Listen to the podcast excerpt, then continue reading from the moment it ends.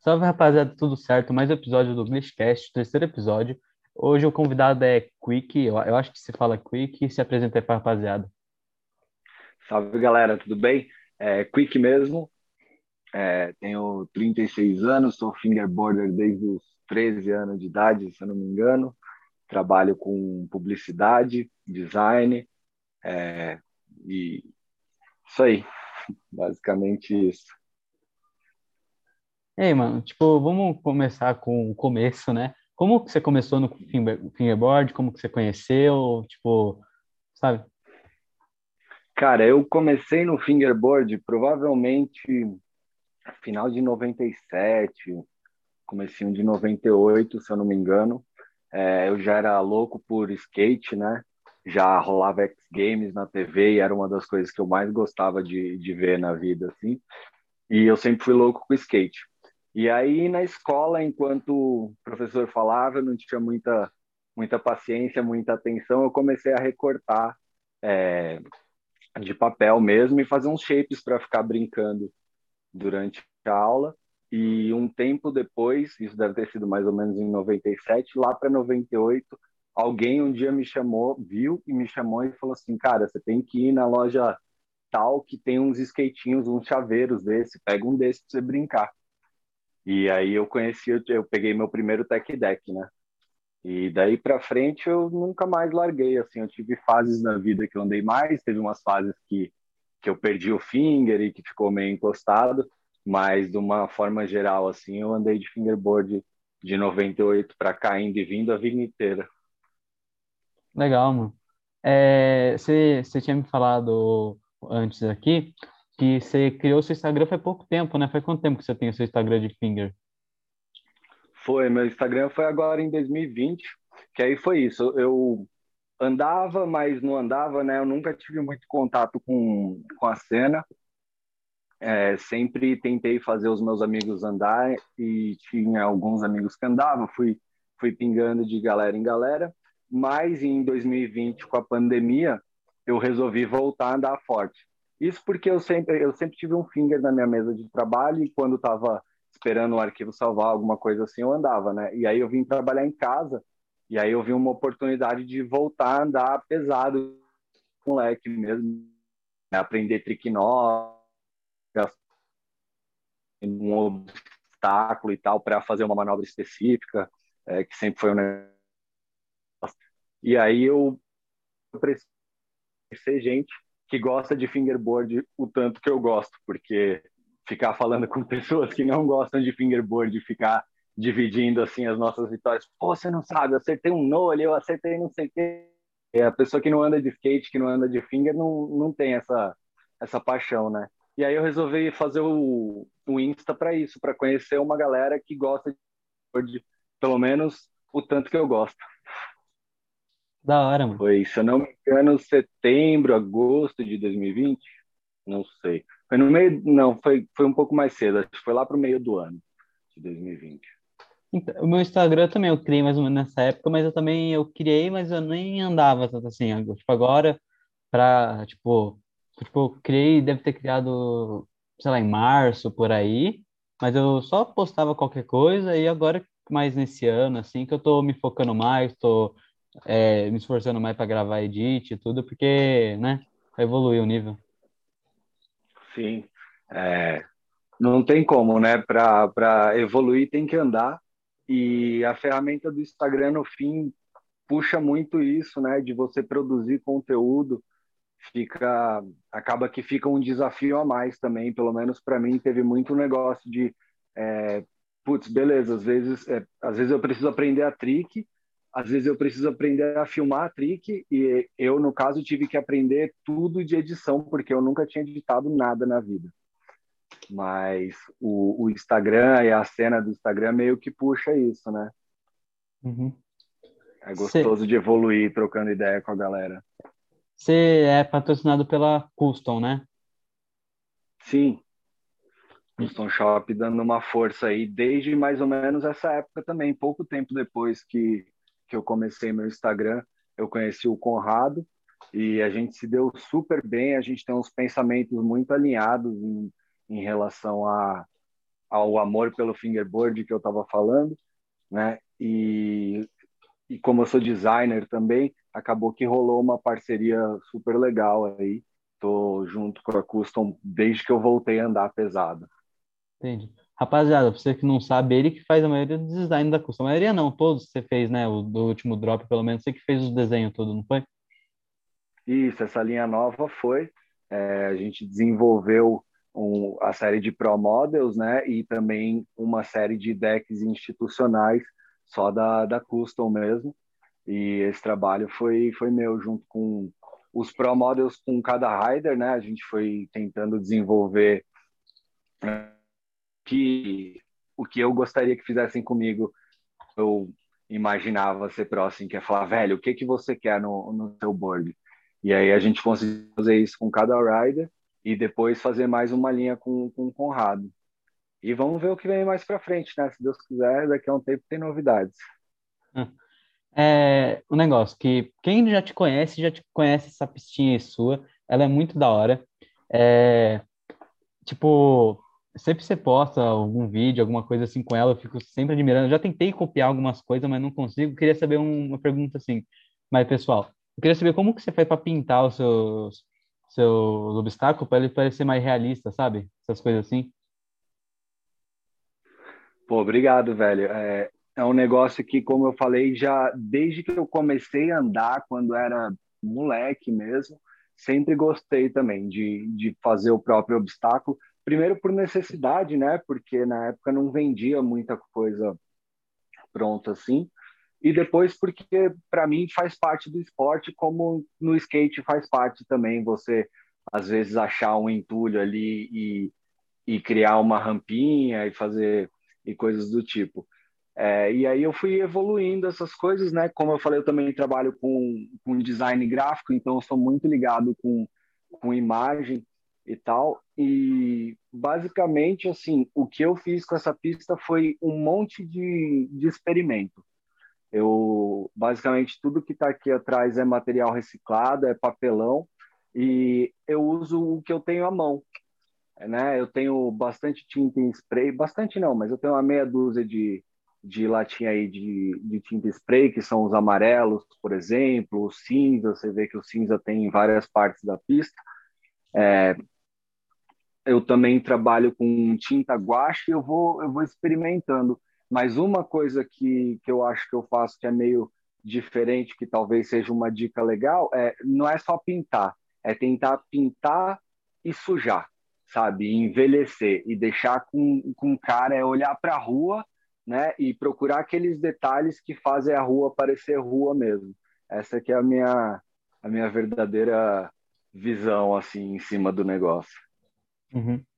É, um tempo atrás eu peguei tipo é, um negócio de esparadrapo, eu acho, que é aqueles rolinhos, eu juntei dois que eles tinham um tamanho diferente, assim, encaixou, fiz tipo aquelas mesinhas que eu não sei se você conhece, que é tipo umas mesinhas que tem, tipo, em pracinha, assim, de xadrez, eu fiz uma dessa, pintei assim, foi a única que eu consegui pintar, assim, que ficou nesse estilo meio cinza, meio negócio, foi a única coisa que eu consegui fazer, que eu achei muito da hora. Eu tentei fazer com outras coisas, não deu certo. Cara, o negócio é esse, aí experimentando, isso que você falou de, de material é uma coisa que eu faço muito também. Eu tenho uma caixa aqui, que tudo que eu acho que lembra alguma coisa que eu posso vir a usar em algum momento, eu jogo ali. E aí, quando eu vou montar um, um obstáculo, eu saio fuçando nessa caixa, nessa caixa e tentando achar o, os elementos para montar aquele obstáculo, né? E na hora de pintar é meio que isso. Eu pinto primeiro e depois eu tento sujar ele. Uma dica legal também é procurar em como é que chama? É, eu vi muito muito vídeo de, de como a galera faz maquete, né? E aí tem muita referência legal muita coisa que você pode olhar a técnica e não o resultado final e tentar aplicar a técnica nas suas coisas em casa, entendeu? Uhum. Tipo, além do fingerboard, você tem algum hobby, tipo, alguma coisa assim?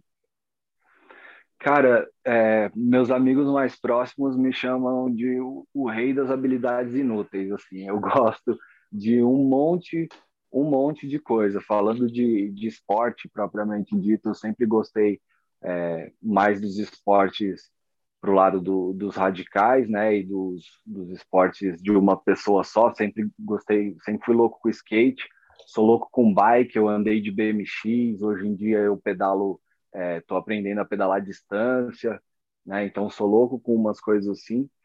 É, cresci andando em, em pista de skate e e depois, assim, mais velho, até através do fingerboard, eu descobri que eu gosto muito desse tipo de brinquedo de habilidade, sabe? O, os skill toys. Então, o fingerboard é o que eu tenho mais familiaridade, mas eu também gosto de fazer é, pen spinning, já viu? Que são manobras com a caneta. Ah, sei, sei, sei. É, eu gosto disso, eu gosto de um que quase ninguém conhece, que chama Beglery. Eu já postei algumas vezes, Faz tempo que eu não posto nada, mas já postei algumas vezes. É uma cordinha com dois pesos e você vai fazendo umas combinações de, de movimentos. E, putz, é um negócio que para mim é genial porque dá para você evoluir para sempre, né? Que nem no fingerboard você não você não tem limite de aprendizado, sabe? Acho isso isso legal. É, já brinquei um pouco também com Kendama, não sei se você conhece também aquele galera lembra como o brinquedinho do Chaves, que é tipo uma bolinha com. Deixa eu ver, o meu tá aqui. Pessoal que não tiver no, no vídeo não vai ver, mas eu vou mostrar o brinquedinho aqui. Ah, conheço, eu, eu sei. Isso aqui é bem divertido também. Mas enfim, cara, eu tô sempre procurando um, um hobby novo. Aqui em cima tem meus Hot Wheels também. Eu já fiz customização de Hot Wheels, eu turnava Hot Wheels. Da hora. É, que foi uma das coisas que me ajudou a aprender técnicas de pintura para fazer na pista. Mas é isso, eu gosto de hobbies, gosto de descobrir um, um, um negócio novo e tentar aprender pelo menos até um nível razoável. Você é, você é de que estado? Onde eu nasci ou onde eu moro? Ah, os dois, eu acho. Cara, eu, eu viajei muito, assim. Eu nasci em Minas, né? E eu morei em um monte, um monte de lugar. Atualmente eu moro em São Paulo, acho que desde 2013, se eu não me engano. Isso, desde 2013 eu tô, tô morando em São Paulo. Mas eu cresci entre São Paulo, Santos, Uberlândia, Minas Gerais, e eu morei uma temporada na Espanha também, quando era mais novo. Legal. Você falou para mim quando a gente estava conversando que você anda, que você anda de skate, tudo que você tem umas histórias. Conta aí uma história que você acha engraçada e pá. Cara, é, ando de skate, né? Andei a vida inteira. É, depois que eu mudei aqui para São Paulo, foi ficando cada vez mais difícil de andar e eu tentei retomar nos últimos tempos, mas eu tô oficialmente prego. Eu tô bem, bem, bem ruim mesmo.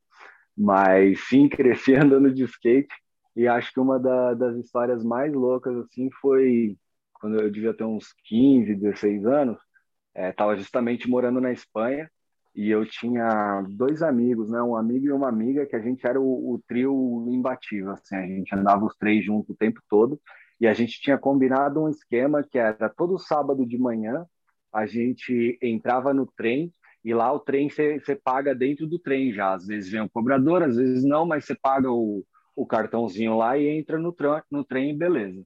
E a gente, moleque punk que era, né, entrava no trem, não pagava nada, e quando expulsavam a gente do trem, a gente ia andar na cidade nova, na cidade que expulsaram a gente, que a gente não sabia qual era. É... E aí, num desses rolês, a gente foi expulso no meio de um, de um milharal lá, era uma estação de trem que só tinha a estação e milho para tudo que era lá. Não sei se era milho, na verdade, eu, eu lembro como milho, mas era assim uma, uma plantação gigante e ficamos lá os três e o cara avisou o próximo trem, então o cara, o próximo maquinista lá, o próximo cobrador não deixou a gente entrar também, e aí o próximo também não deixou, e ficou lá os três pangaré esperando assim acho que umas cinco, seis horas na estação de trem. Nenhum dos dois tinha nenhum real. Eu tinha levado uma pizza dobrada num Tupperware e a gente dividiu a pizza e ficou lá cinco, seis horas até um dos caras ter dó e falar: ah, beleza, vou levar vocês de volta. E levou a gente de volta para a cidade sem cobrar, porque eles viram que a gente realmente não tinha dinheiro e que a gente ia morar lá no meio do milharal. Nossa, que sorte, mano. Ah, molecagem, né? Mas, mas foi bom. Foi, hoje foi hoje lembrar é divertido, assim, mas na época, cara, um desespero e olhava assim, falava, velho, não dá nem pra você andar até um lugar e, e, e, ligar no orelhão, né? E também, tipo, não ia ligar para minha mãe e falar, mãe, vem ver o que que eu aprontei. Da hora. É, eu ando de skate, né? Eu, não, eu, eu, comecei a andar em 2018, agora eu tô um pouco parado por causa da pandemia. E um tempo atrás, eu acho que foi em dezembro, já né? É, deve ter sido em dezembro, por aí, novembro, eu caí, mas tipo, foi um. Eu, eu, eu tenho até raiva dessa queda, porque se eu caísse e quebrasse o braço, eu tava feliz. Mas não, eu caí de cara. Tipo, eu, fui, eu não lembro o que, que eu fui mandar porque eu desmaiei. Acho que eu fui mandar um óleo, fui, sei lá, fui numa pedrinha, não lembro. Eu só lembro, eu só lembro de eu acordando depois tipo, de uma hora que eu já tinha. Tipo, só retomei a consciência depois de uma hora, mas eu acordei. Eu, aí, tipo, me ferrei toda. Eu parei de andar um pouco, mas era da hora dar os rolês com meus amigos aqui. Eu moro em Paraibuna, que é bem interior de São Paulo, é, perto de, de Guarulhos, não, perto de Caraguá, tudo. E é da hora dar esses rolês, mano. Pô, eu nunca tomei um tombo tão pesado assim, cara. Mas é, é isso, né? O, o skate acho que não tem só o negócio de ser legal, dar o, dar o rolê, tem todo o negócio da galera, né? Normalmente você faz seus amigos ali e, e inerente, tipo, tem, tem as aventuras junto, de um jeito ou de outro. Se você tá andando de skate, alguma história para contar depois você vai ter. Tipo essa daí. É, fala, tipo assim, é, eu falo que o skate é tudo uma família, tudo uma união. Eu acho que o fingerboard também é, um, é, bem isso. Só que, tipo, um tempo atrás eu vi que eu pensava que o fingerboard era todo mundo junto, todo mundo amigo, mas eu meio que descobri que tem umas panelinhas, tudo, que eu não sabia disso, mano. Ah, cara, acho que tudo tem, né? Tudo, se tiver gente o suficiente, eventualmente vai ter suas panelinhas e, e é meio normal, as pessoas se juntam por por afinidade mesmo, né? Mas o, o importante é manter um negócio positivo e, o, e, e principalmente a cena crescendo. Para mim, que, que tem essa visão que eu te falei, né? Cara, eu ando de skate, putz, há mais de 20 anos, há mais tempo do que uma molecada existe, tá ligado? E eu passei muito tempo que eu andava sozinho, que, pô, eu não tinha onde comprar peça. E mesmo depois, que tinha já uma cena ativa no Brasil, né, da galera é, da época do Conrado, por exemplo, acho que vocês chegaram até a falar no, no podcast, é, que tinha lá o fórum do fingerboard e tal. Eu, nessa época, já meio que estava em outro rolê, eu tinha meu finger, mas assim, eu não parava em casa, eu já estava, sei lá, às vezes já estava trabalhando, saca? E eu nunca fui próximo da cena. E aí, quando eu cheguei e vi assim, é engraçado que ao mesmo tempo é minúsculo, né? Se você compara com qualquer outro esporte, assim, tipo, é muito pouca gente que pratica o negócio. Mas se você comparar o que era quando eu tinha, sei lá, 15 anos, pô, cara, hoje você tem um universo inteiro, você tem um mundo inteiro para você olhar no fingerboard, saca? Ver vídeo de todo mundo. Na minha época tinha um vídeo quando eu comecei a andar. Tinha um vídeo e você tinha que ter a fita VHS do bagulho, né? Que não era barata. E você tinha que ter o vídeo cassete para assistir também. E, velho, a gente ficava os poucos, os meus. Porque quando eu comecei a andar nessa, nessa brincadeira que eu contei, um pouco depois deu o primeiro boom do fingerboard no Brasil, né? Que inclusive vinha de brinde, sei lá, se era num cereal, se era num McLanche Feliz da vida mas eles davam de brinde e aí no recreio da escola tava todo mundo brincando de fingerboard. Teve teve essa época. E aí isso aí foi genial e passou um tempo depois ninguém mais, ninguém mais andava. E eu tinha às vezes vergonha de mostrar meu fingerboard porque pô, eu era o único maluco que ainda estava fazendo aquele negócio, né? É, no ano 2000 teve teve o primeiro boom, aí depois lá para 2010 eu lembro que teve muita coisa de novo e eu peguei lá para 2015 por aí, eu peguei acho que o meu primeiro o meu primeiro Pro, era um nanoboard, se eu não me engano. Já tive um nanoboard, mano.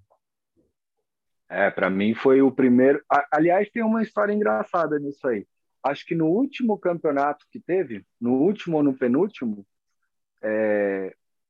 eu mandei meu vídeo lá e estava acompanhando, né, o campeonato da Rio 40 e estava acompanhando no grupo lá. E aí um cara mandou um vídeo e ele se identificou. E eu falei, velho, eu acho que eu conheço esse cara. Esse cara, depois a gente desenvolveu a ideia, eu fui descobrir que eu conheci ele lá em Uberlândia, numa sorte assim de eu entrei numa loja de skate que ele estava lá e, e ele estava andando de finger, ou eu estava lá e estava andando de finger, e eu sei que assim, um dos dois estava andando de finger, aí ele parou, olhou, pediu para ver meu finger e falou: oh, tá vendendo um, um, um finger que chama nanoboard, não sei o quê. Compra um você que eu vi que você anda e, cara, o negócio vai mudar a sua vida. Esse bicho foi o responsável por eu comprar o meu primeiro fingerboard, tipo, bom de verdade, tá ligado? A gente nem se conhecia, a gente se trombou numa loja, ele me deu esse toque, logo depois eu comprei, e aí eu fui achar o cara, sei lá, 10, 15 anos depois, no grupo de WhatsApp do campeonato da Rio 40. Olha que massa. Da hora. Eu, eu acho que meu primeiro fingerboard assim, de madeira foi um nanoboard que eu comprei no Mercado Livre. Pior que eu até tenho, eu tenho o shape dele que eu tinha que ele quebrou. Eu fui, eu tava com ele no bolso, passei em algum lugar e crack no, no bolso, eu só abri, eu fiquei, ah. Aí depois disso eu comprei meu, meu primeiro 32mm e o pior que eu, eu, quando eu comprei eu devo ter comprado dois, três por aí. Eu ainda tenho um, um, um nanoboard, mano.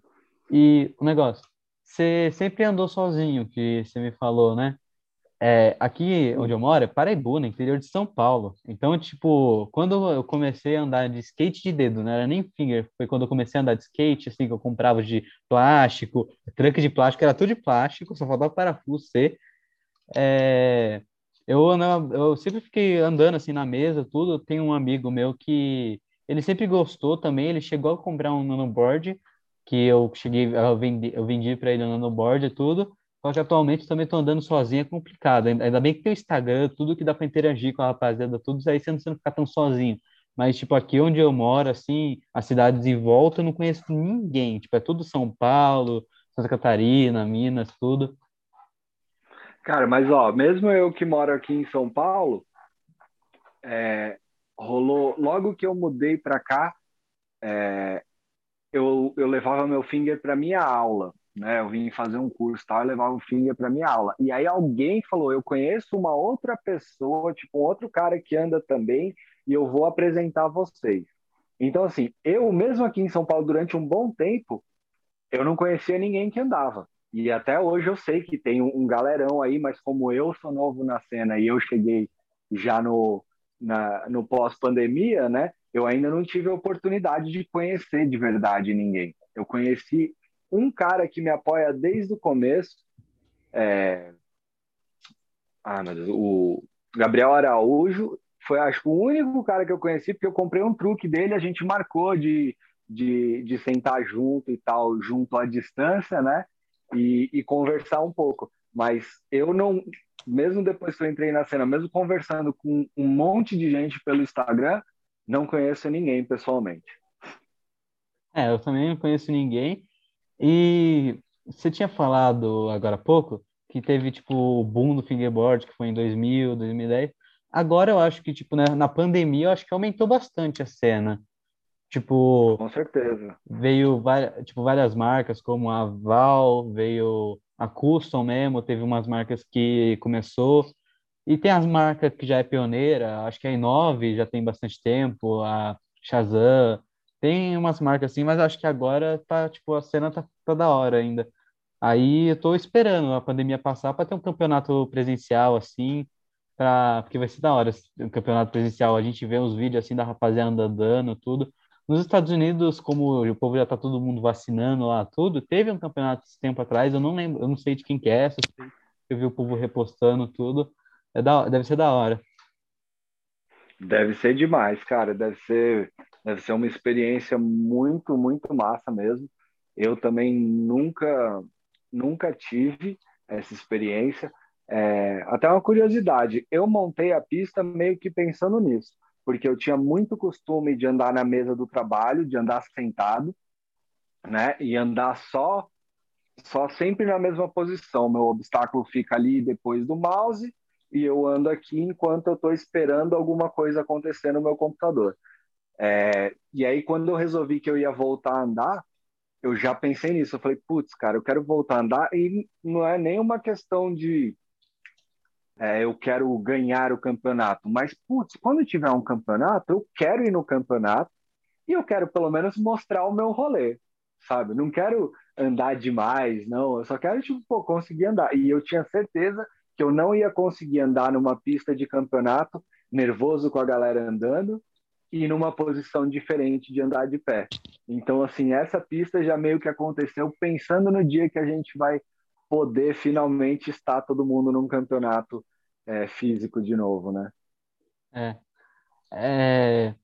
Deixa eu fazer uma pergunta, a gente já está falando da cena, tudo. Você acha que falta alguma coisa na cena do fingerboard do Brasil? Tipo, eu já eu pergunto sempre para todo mundo que vem, o rádio, eu perguntei para o Cauãzinho, você acha que falta alguma coisa para a cena brasileira do fingerboard? Cara, o, o que eu acho que falta não é necessariamente a cena brasileira. É um, um objetivo que, que eu tenho e compartilho com algumas pessoas assim, é de o fingerboard eventualmente ser visto como o esporte que é, sabe? Não deixando de lado a, o brinquedo que é, tá ligado? Isso não é problema também, porque é igual o skate, velho. O skate começa e, e para algumas pessoas é só um brinquedo. A pessoa passa por uma fase que ela tem um skate, ela brinca, gosta mais ou menos e beleza, e tem gente que vive skate a vida inteira, faz a vida em cima do negócio, e pô, e tem campeonato, e hoje em dia o skatista pode viver de campeonato, ele pode viver de vídeo, ele pode, tem, tem várias alternativas. Então, assim, o que eu gostaria de ver para o fingerboard a longo prazo é algo mais parecido com isso.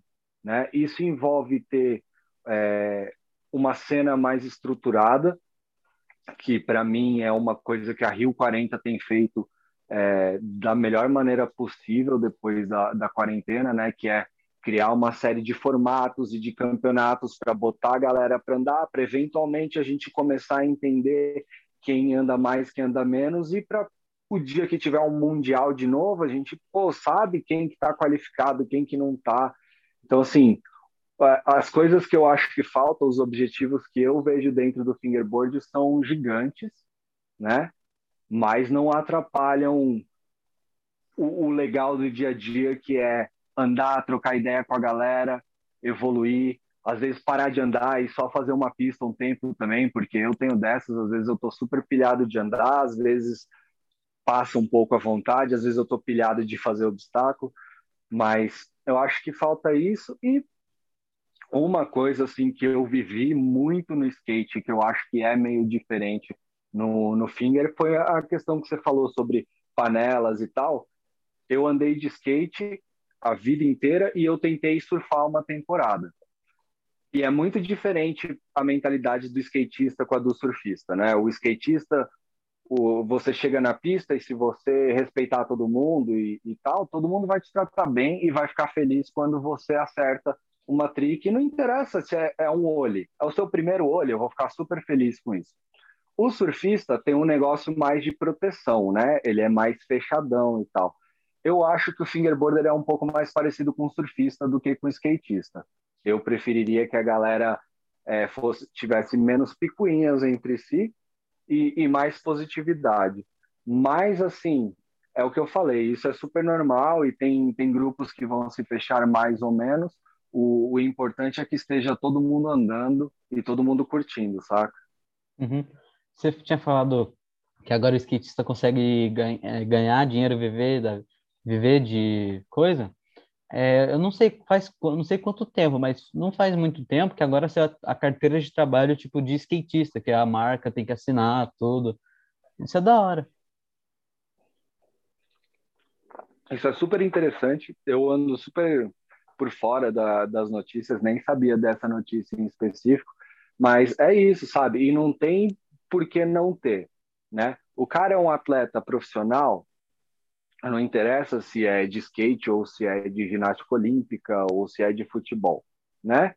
O cara tá lá, ele dedica a vida a isso, alguém paga para que ele faça somente aquilo, o cara tem que ter o, os direitos dele, né? Na minha visão, pelo menos. Uhum. É, acho é, que... o, uma das coisas que eu gostaria mesmo é que um dia o mercado do fingerboard consiga sustentar isso, sabe? Que as pessoas que, que trabalham com fingerboard não façam isso só por amor, porque a grande maioria das pessoas hoje que trabalha com fingerboard é o segundo trabalho, né? É, e faz isso só porque realmente quer muito. Tá? Um aplauso para todas essas pessoas aí, todas as, as marcas, toda a galera que está envolvida fazendo a cena girar. Uhum. É, o, as, as marcas são uma parte muito importante na cena, porque Exemplo, exemplo que teve um tempo atrás, teve um campeonato da Custom com a Val, que eles se juntaram, você tinha que fazer o negócio tudo. Eu não sei, eu não sei quem que foi quem avaliou tudo, mas tipo, isso é uma parte da marca que tá já fazendo a cena rodar, tudo. É, eu acho que não é campeonato em si, mas sabe, tipo, é, campeonato não é uma coisa que falta, mas é uma coisa muito importante que eu acho, porque sempre incentiva a rapaziada a andar. Teve o último, não, teve o Master, Tri, Master Trick, eu participei tudo, eu não fui muito bem, eu, é, como, eu não sei, demorou um pouco para sair tudo, e quando eu gravei, eu não gravei muito bem, tipo assim, ah, só vou fazer qualquer coisa aqui, deixa, e tipo, eu eu não tirei uma nota tão boa, e aí, tipo, para muita gente isso dá, não tirou uma nota muito boa, não vai fazer mais. Mas para mim eu acho que foi um incentivo, porque assim, nesse eu não tirei uma, uma nota muito boa mas no próximo eu quero tirar uma a melhor, sabe? Tipo. A melhor que você puder tirar. É. Pelo menos.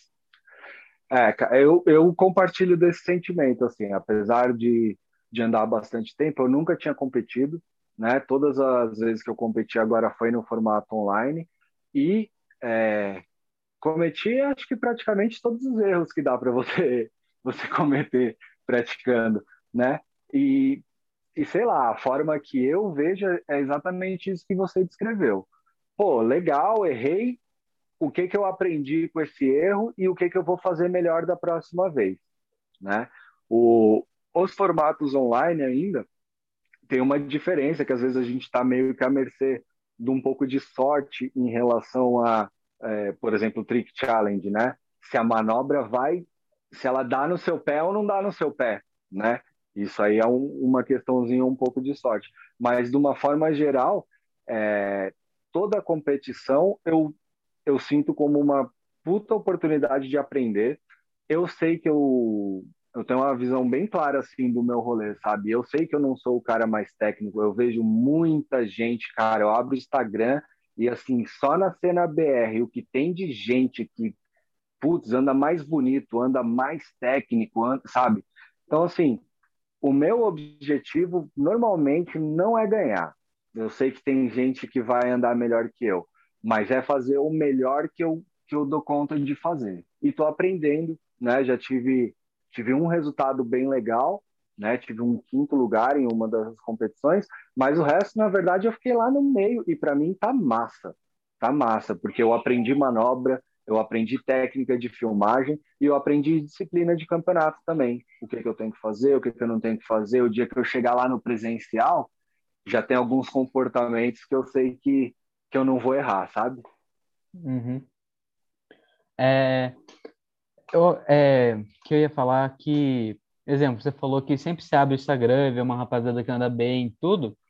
E o, eu vou falar, tipo, o Instagram como ele, o Instagram tá fazendo bastante parte agora da quarentena. Eu não sei, a rapaziada, não sei se antigamente, tipo, antes da quarentena usava bastante o Instagram para postar, mas agora o Instagram tá, tipo, ajudando bastante. E é, os campeonatos, tudo, tá tentando, fortalecendo a cena. Tipo, tem vários canais no YouTube que, tipo, famoso, assim, que faz vídeo de fingerboard, tipo, as, as marcas patrocinam fazer vídeo, e isso, isso acho que é uma coisa que cresce muito na ajuda muito a crescer na cena o podcast, né, o Discast, eu estou fazendo para fortalecer a cena, para tentar ajudar também. É uma coisa que eu, que eu sempre gostei de assistir. E aí eu vi a oportunidade e eu pensei, ah, por que não? É melhor tentar do que se arrepender depois. E eu acho que tudo que você faz na cena, tipo, todos os campeonatos, todo vídeo que você faz no Instagram, qualquer coisa, se você posta um stories, eu acho que isso já ajuda a cena de algum jeito, sabe? Claro, com certeza. É, antigamente, acho que a cena era toda no YouTube, né? Se eu não me engano, o, pelo menos onde eu lembro de ser mais ativo era no YouTube, e agora migrou pro, pro Instagram e acho que acontece muito isso que você tá que você descreveu mesmo, né? O Nossa, desculpa, me embananei. É, dá para voltar essa pergunta, cara? A gente faz uma pausa aí. É, já voltei aqui. É, o tipo, por exemplo, o podcast que eu acabei de falar, eu acho que esse foi o que eu usei para fazer, tipo, para tentar ajudar a, minha, a cena de algum jeito. Eu tenho meu, eu tenho canal, eu faço vídeo de fingerboard, eu faço mais unboxing, mas, tipo, um jeito de se aprofundar mais no, tipo, de ajudar mais a cena, acho que foi o podcast mesmo. Ah, é muito legal, cara. Inclusive, parabéns pela iniciativa. É, é uma coisa que eu também já tinha pensado, que eu acho que era, era é um negócio que faltava para gente. E se Deus quiser, vai dar cada vez mais certo aí. Você vai fazer cada vez mais entrevistas e o bagulho sempre evoluindo. É, eu acho isso genial e para mim eu tento levar dessa mesma forma, assim, é procurar dentro das minhas habilidades o que que eu posso ajudar. Eu como eu sou designer hoje em dia, além de ter feito o, o trabalho para Custom, né, que foi uma, uma parceria que a gente fez, eu também é, auxilio no design da, da Rio 40. Faz pouco tempo que eu, que eu comecei a ajudar, mas é a forma que eu tenho também de doar um pouco do meu trabalho e do meu tempo para fazer a cena crescer, sabe? Uhum. É... é obrigado por você ter falado do podcast, tudo. Eu vi que a rapaziada tava gostando, que assim, quando eu lancei o primeiro episódio do podcast, foi com o Conrado, eu pensei, tipo assim, ah, o primeiro episódio a rapaziada nem vai ver tanto assim, é... e a rapaziada até que gostou, vi bastante gente postando, assistindo tudo, eu fiquei muito feliz porque, tipo, por exemplo, eu entrei numa live, um, tipo, um tempo atrás, assim, e tava a Nath, a, o Ju, tava bastante gente até, e, tipo, todo mundo tava falando do meu podcast, tava, tipo, todo mundo conhecia, todo mundo conhecia. Para mim, eu era só um ponto ali, só que aí, acho que o podcast também me fez entrar no mapa da cena do fingerboard fiquei muito feliz que ela tá gostando, fica postando tudo. E que você falou... Tá? A, e no fim a positividade prevalece, né? Uhum. Você falou que você ajuda no, na, no design da Rio, tudo. É...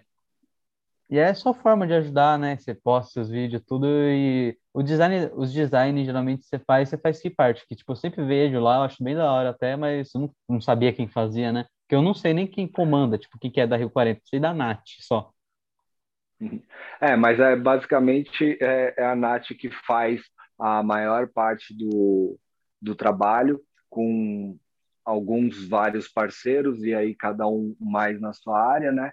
Eu faz pouco tempo que eu comecei a ajudar, mas eu comecei a ajudar depois que a liga começou a ser idealizada. O primeiro trabalho que eu fiz justamente foi o trabalho de divulgação da premiação da liga, que foi uma série de postagens que depois que é, cada postagem vinha com umas dicas e um pedaço dos prêmios e tal, e depois que terminava todas as 12 postagens, se eu não me engano, a gente soltava a lista, né, da, da premiação da liga. Então, assim, o meu trabalho é basicamente design, né, o que eu posso ajudar com design e como eu falei, faz pouco tempo que eu ajudo. Não, não é tudo que você viu da Rio 40 que fui eu que, que fui eu que fiz o design. Mas daqui para frente a ideia é que eu ajude cada vez mais e é o design e um pouco também do que eu sei de propaganda, né? Da, da minha experiência profissional com propaganda. Então um pouco de às vezes de, de estratégia de, de propaganda mesmo. Mas uhum. é basicamente isso. Interessante. Você é, falou que você não tá tanto tempo assim na cena, tipo, do fingerboard, pá. Você já chegou a pegar a peça gringa, essas coisas assim? Que eu nunca cheguei a pegar. Eu tô, eu tô pensando em pegar uma roda da Wompa, se eu não vou pegar uma da Bang. Eu ainda tô na decisão, mas provavelmente eu acho que eu vou pegar uma da Bang, que é uma marca nacional, que inclusive tá ajudando muito a cena. Porque, né, trazer um negócio que você tinha que importar era caro pra caramba, tipo, você não, você não pagava menos de 200 numa roda para importar, e quando você achava usada, assim, tudo ainda era um pouco caro, e agora a Bang tá fazendo esse trabalho de, dessas rodas, tudo de, de uretano, que ela tá achando muito boa, e é, tá ajudando bastante na cena. Cara, eu ia falar justamente isso. Se você estiver na dúvida, vai no Nacional, fortalece o Nacional. Eu ainda não tive oportunidade de, de andar com, com a Bang, mas o que eu já ouvi falar foi bem, bem positivo mesmo. É, a minha experiência com material, no fim das contas, é isso. Eu andava, andei com material velho muito tempo, né? Meu último Finger andou 10 anos. E quando eu voltei para a cena, o meu contato foi muito direto com a Custom.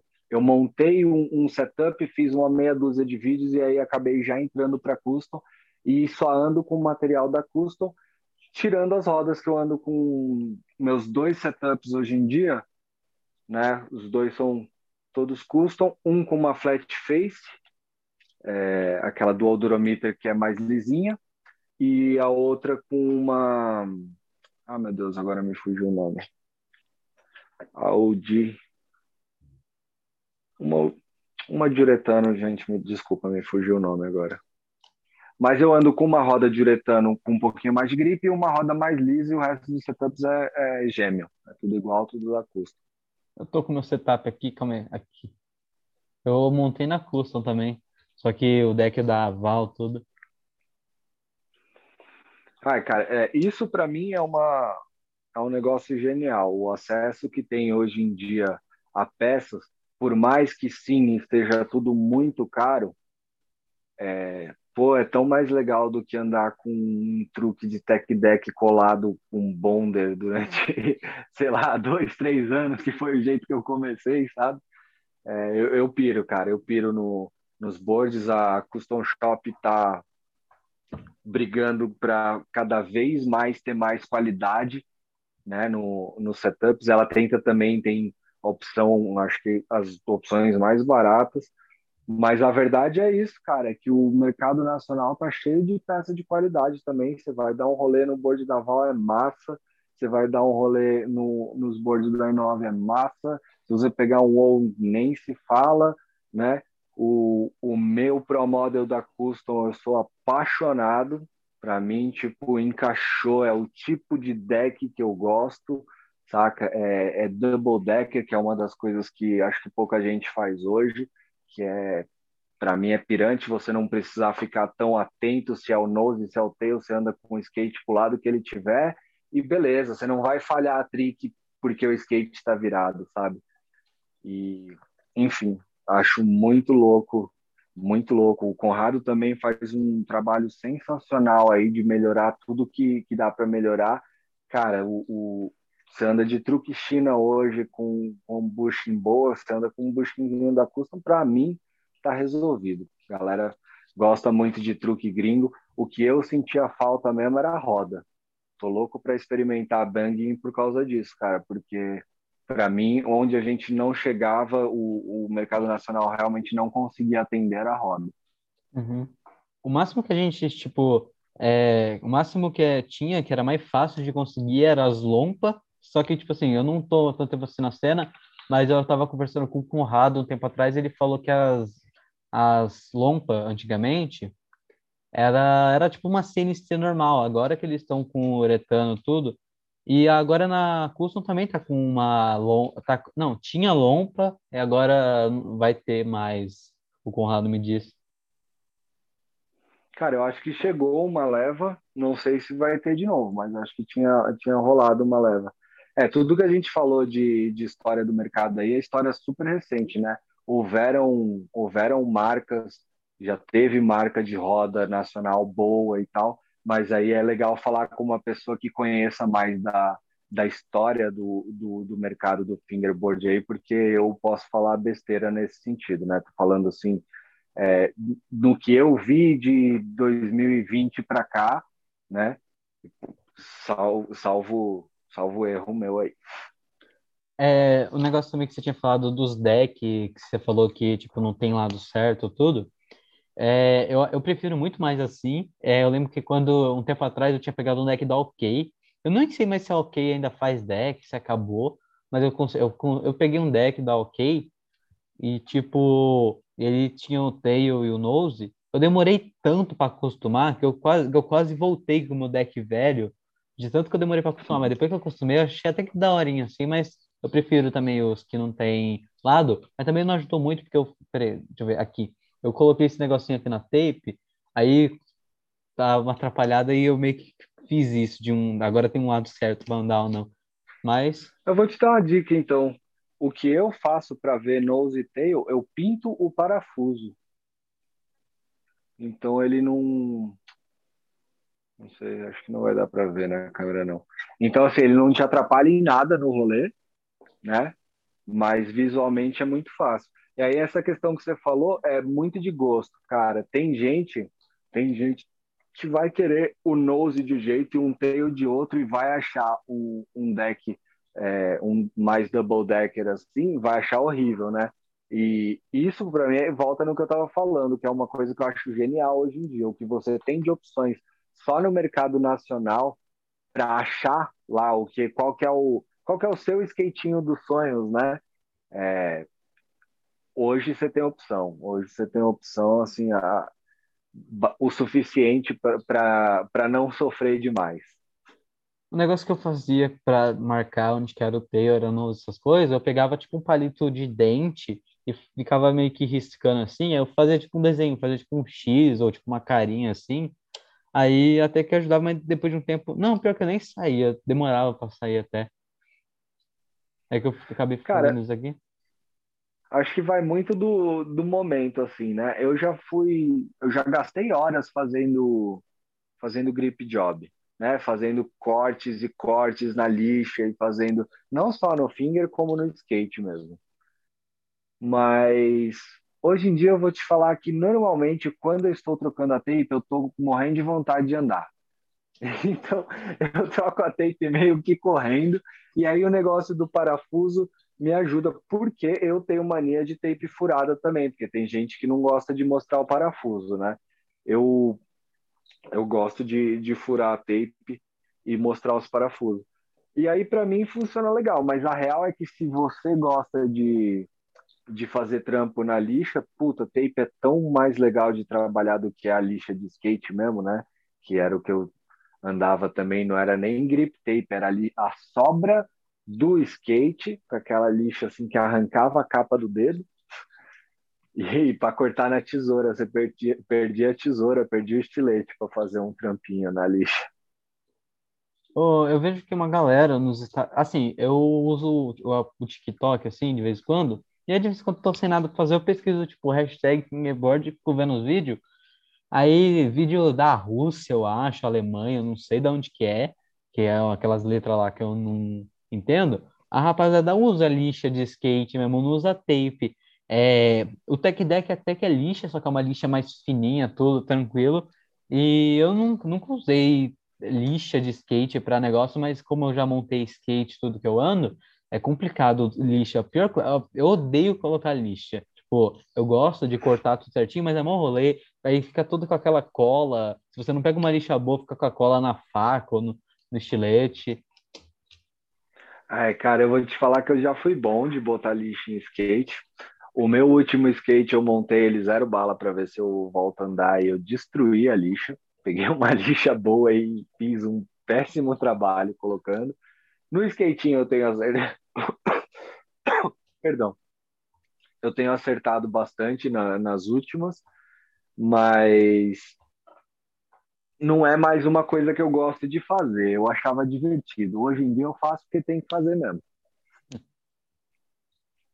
É, o papo tá da hora, mas já vai encerrando aqui, que eu acho que se pá já deu uma hora de podcast, uma maior até agora, que o do, o do Conrado, o Calãozinho foi 52 minutos, mas eu acho que já deu uma hora. Tá muito da hora. É, se despede aí da rapaziada. Cara, maravilha, obrigado. Parabéns de novo pela, pela iniciativa. Né? Conta comigo aí para o que precisar para continuar na sua evolução aí. É, espero que eu não tenha ofendido ninguém. E é isso, galera. Vamos andar de fingerboard. Quem precisar de alguma dica das poucas coisas que eu sei fazer legal aí, pode me chamar lá no, lá no Insta mesmo. E parabéns, velho. Obrigado pelo espaço aí. Obrigado. Rapaziada, ah, você... deixar um.